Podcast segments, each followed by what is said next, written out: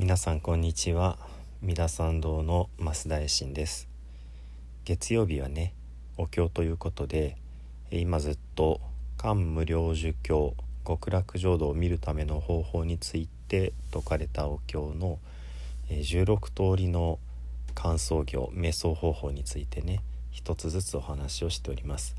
今は第5番目の、えー、放置感宝の池を見るという方法についてね、前回が初回でしたので、まだそんなには進んでいないんですけれども、その続きをお話しさせていただきます。このね栄進法話を聞いてくださる方の中でこの月曜日のお経の解説が一番こう楽しいとおっしゃってくださる方があってね、えー、とてもこう本当にありがたいんですけどもその方はどうもこうお経本をお持ちでねそれを見ながらあの聞いておられるようでまあ本当に耳で聞くだけのねあのこういう、まあ、ラジオみたいなポッドキャストで私がややこしい話をしてるのがまあちょっとねあのメディアの性質を考えた時にはあまりよろしくない、まあ、タイプの話をしてるわけですけれども、まあ、そういう文字情報をねあの補える方は是非補って聞いていただくとまあ本当に勉強する気満々の方はって話になっちゃうのでね、まあ、軽く聞き流してもこう楽しめるようにちょっと努力しなきゃなってことも思うわけですけれどもまああのそういう風な楽しみ方もありますよということをちょっとこう言い訳めいて、えー、補足をさせていただきます。でね、えー、極楽の宝の池ですけれどもえ前回読んだところは、えー、まあ、第五巻の初めからお話しすると、えー、次にこの水を見なさいと。水をこう見る水を思うとは極楽国土の、えー、八地水8つの池の水というふうに書いてるんですけども、えー、これはおそらく八苦毒水というね8つの功徳がある水の池という意味だと思います池が8つあるというふうにもまあ読めるわけですけれどもこの第5巻の一番最後のところに「白毒水槽」っていうふうにねあの今まで文中に全然出ていなかったのに急に出てくることを考えるとまあこの八地水というのが白毒水の池という意味かと思います。それでね8つって一体何なのかっていうところでえー、まあいろいろこう、うん、お経によって説がありますけどまず清らかであるということそしてあの冷たい、えー、心地いい冷たさということでしょうね。それから甘いそして柔らかいそして、えー、潤すそして飲むと安らかにこう和む。そして、えー、飲めば渇きが癒えてそしてえさらにね、えー、体がこう養われて、まあ、長生きができるっていうようなそういった8つの功徳がある、まあ、とてもこう素敵な水という体に湧き水という感じでしょうかね。そしてもちろんただの水ではなくって、えー、この一つ一つの池の水は、えー7つの宝が合わさってできているっていうもう水ではないんじゃないかみたいな話が書いています。まあじゃじゃあその7種類の宝石がじゃらじゃらこう混じってねゴツゴツの石なのかっていうとそうではなくってこの宝はこう柔らかくってっていうまた不思議な言葉が書いてあってでそもそもこの水はどこから湧くかっていうと如意宝珠の王様のところから湧いている。このお地蔵様が持ってるねあの手に持ってる玉ってイメージしていただくと、まあ、ある程度イメージがつくかと思うんですけどもその思ったことが叶う不思議な力がある「如意」っていうのは「意のごとく」と書くわけでそういうね、まあ、スペシャルな宝石があってそれの王様からこの「八苦毒水っていうのが湧いてるんだ。っていうふうにね、あのー、書かれてあるわけです。前回は確かここまでだったと思います。そしてその続きね、えー、お経で唱えていくと「分に十四四」この水が14の枝に分かれる。っていうふうに書いています。14ってどういう数字なんでしょうね。そして114三四方式一つ一つの枝分かれしたまあ小川が、えー、7つの宝の色になっていて、まあ、白毒水っていう不思議なこうパワーがある水ですからキラキラとどんどん変わる綺麗な色でもしてるイメージでしょうかね。そして黄金い子、えー、金で黄金でできたこの溝を流れてくっていうんですね。なんかこう何て言うんでしょうね。日本人の感覚だと自然っていうのはそのなだらかなあの形状でできていてね。そこにこう手を加えたのではない人工の手を加えたのではないこう木が生い茂り、えー、土があってっていうようなイメージなんですがどうもこの極楽のイメージっていうのはとてもこう管理された庭園というような雰囲気に感じるわけですね。まあ、その黄金の溝があってそこにこのきらびやかなね、えー、7つの宝の色の水がこう流れていくと。で、えー、工芸会雑式混合この溝の下には、えー、全て、えー、雑式の混合がある。で、えー、EE 停車、えー、砂になっている。っていうふうに書いてあります、えー、そこにこう砂が敷き詰められてる。それはいわゆる、えー、石が粉々になったこの世の砂ではなくって雑式混合って書いてますのでいろんな色でできた混合という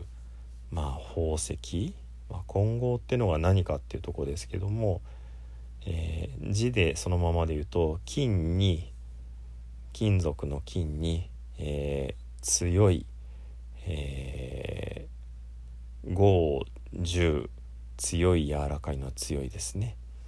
って書いてます。で混合って何かってとてもこう硬くて壊せないものということでこれはダイヤモンドのことなんだっていうような話もありますただダイヤモンドと金で硬いっていう字面が私はこう一致しないなっていうちょっとねこの世で言うとダイヤモンドみたいなものっ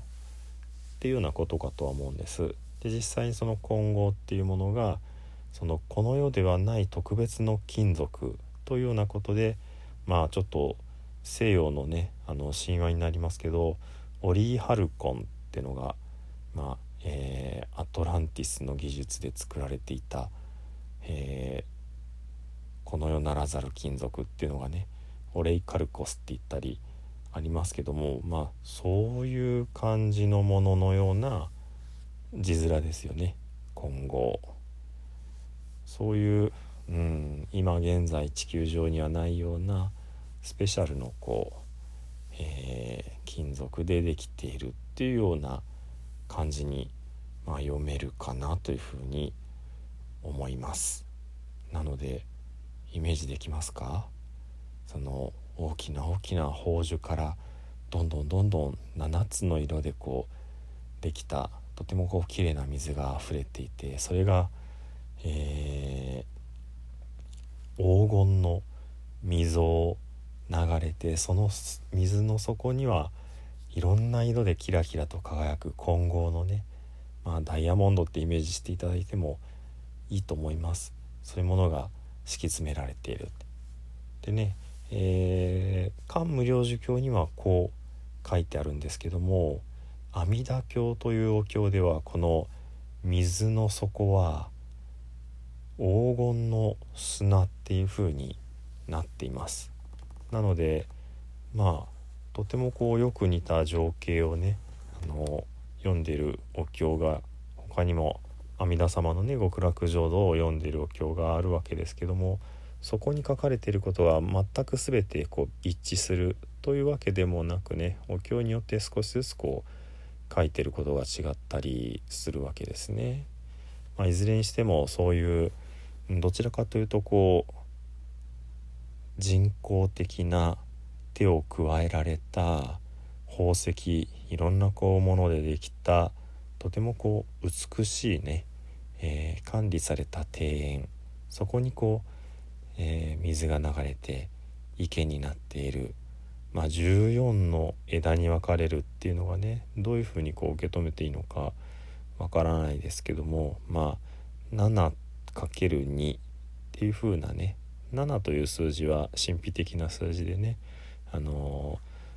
ー、まあ魔術的な数字とも言われますけども、えー、それで全てを表すってことも言われたりもします。まあ、それが倍になるってことがどういう意味を持つのかっていうのもちょっとこのお経の文言だけでは本当に何とも言えないとこですけどもねまあただうーん意味のない数字が適当にあるってことは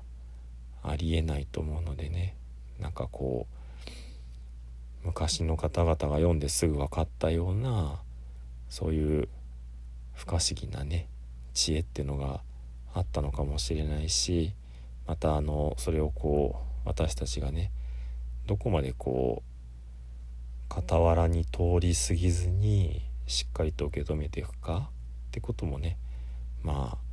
あ試されてるというかねかもしれません。またここもしばらく考えてみてもし何か分かったことがあったらね改めてこの月曜日の方までお話をさせていただこうかなと思います。でね今日一つこう付け加えておきたいなと思ったことがこの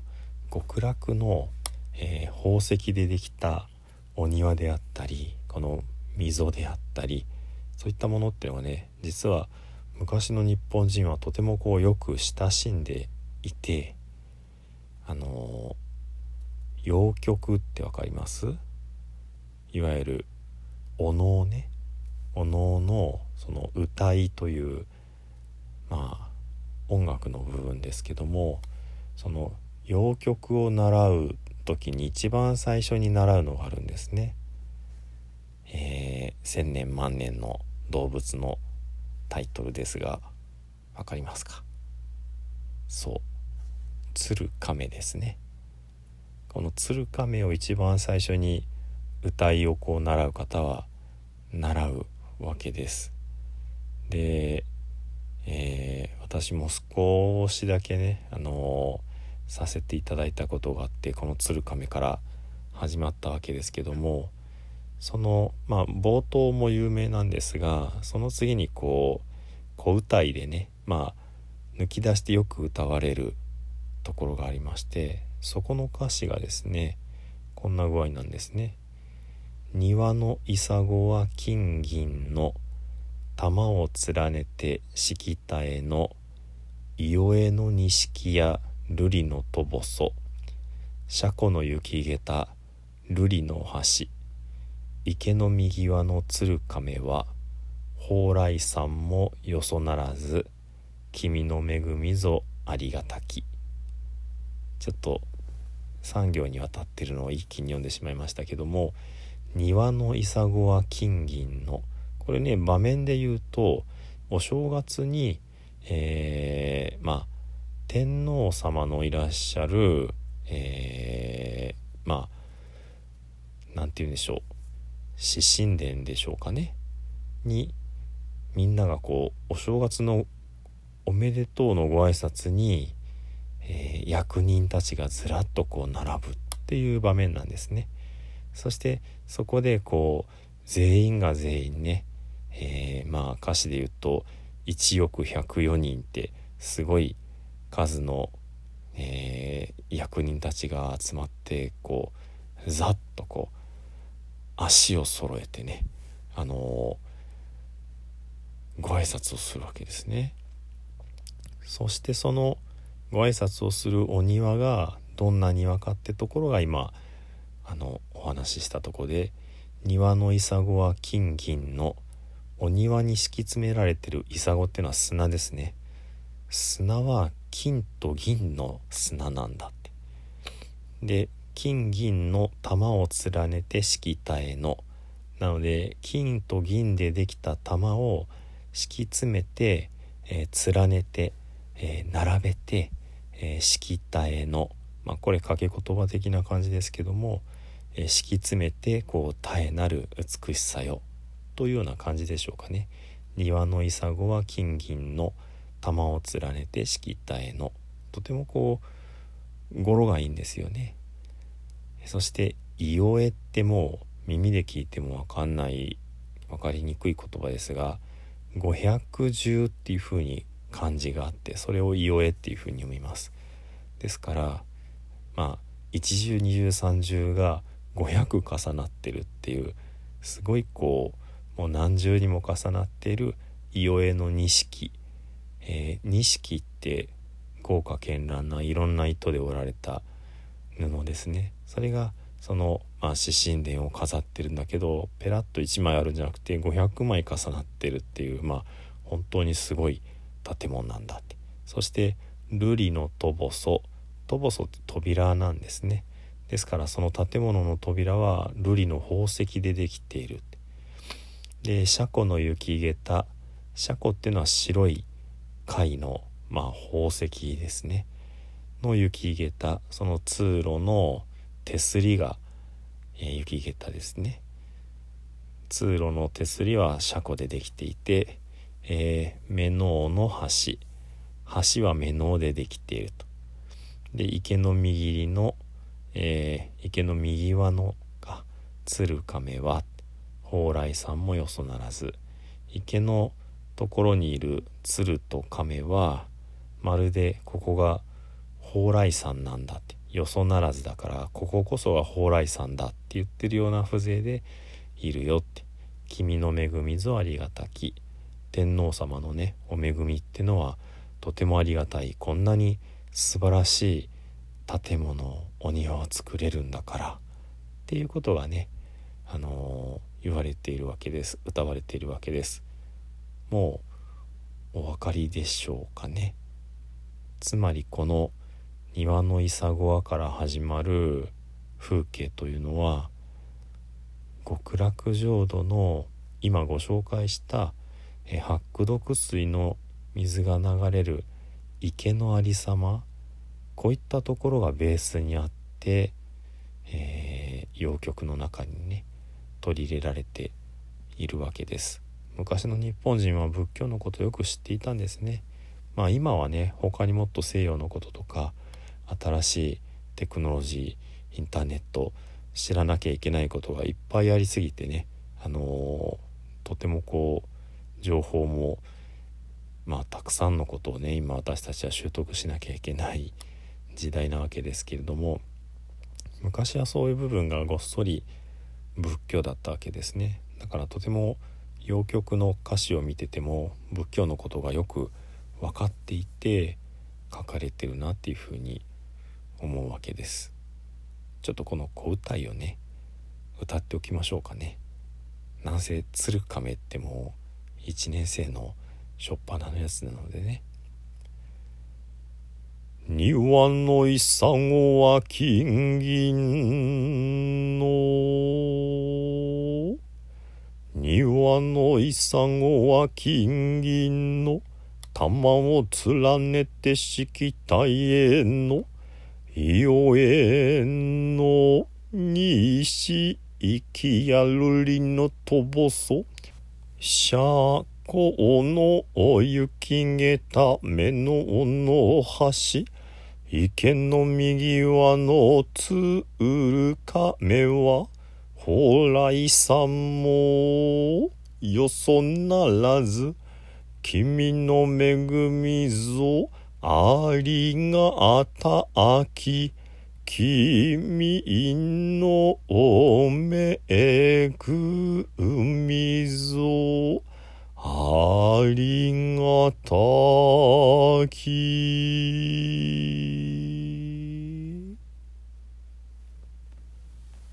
こんな感じですね。なんかお経を唱えなきゃいけないのに歌いのちょっとこう歌を歌っちゃいましたけども。ではあのお経もお唱えさせていただきます。がが心情女心がが心情知恵か年々盆上海上航供養実法三千部一心教内実法法会上準部一心教内実法法会上十法一心教内実法法会上重層無常乱せ損入道場無常釈迦如来入道場無常実法如来入道場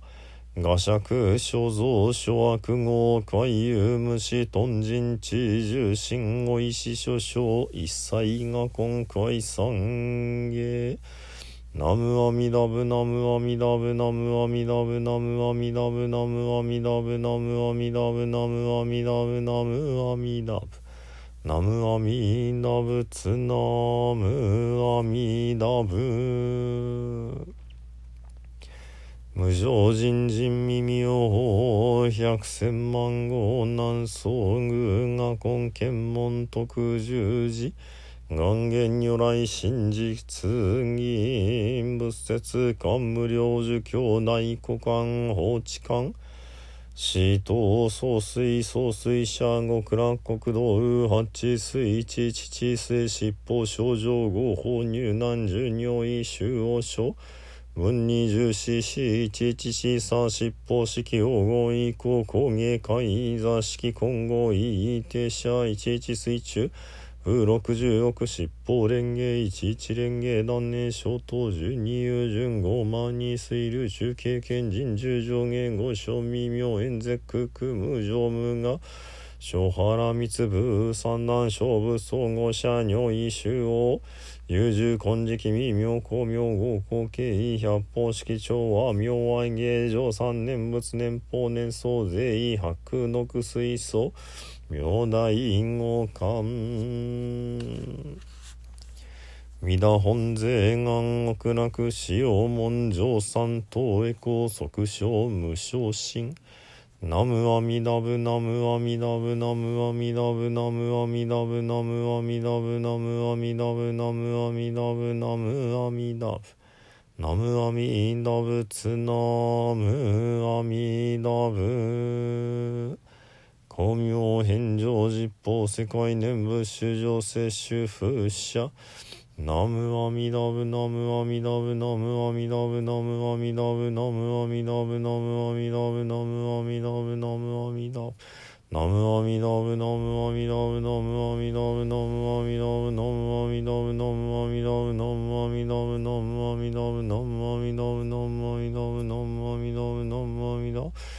ナマイドナマイドナマイドナマイドナマイドナマイドナマイドナマイドナマイドナマイドナマイドナマイドナマイドナマイドナマイドナマイドブナムアミダブツナムアミダブ武春大悲願の阿弥陀仏発見教習釈迦無二仏六本豪者少女諸仏等十方三世一切の三宝高内寺四元に上来諸宗公君会室栄光本日三州決縁の諸人後能の諸南息災諸縁吉祥諸願成就如来大慈悲愛民五年並びにおのおの上一切専門諸奨礼と追善供養増上もない。三害万礼平等二役願に宿毒平等性一切道発母大神王上安楽国。ナムアミダブナムアミダブナムアミダブナムアミダブナムアミダブナムアミダブナムアミダブナムアミダブナムアミダブツナムアミダブ史上無変性願道煩悩無変性願断訪問無人性願地無常母大性願書。自他崩壊道理薬具小極楽成仏道。南無西方極楽世界本願成就心阿弥陀仏。南無西方極楽世界光明摂取心阿弥陀仏。南無西方極楽世界来光陰上心阿弥陀仏。小仏随縁元本奥不参後継新創仏。願仏自身用五年度小相関人衆内。では十遍の念仏ご一緒にお唱えくださいませ。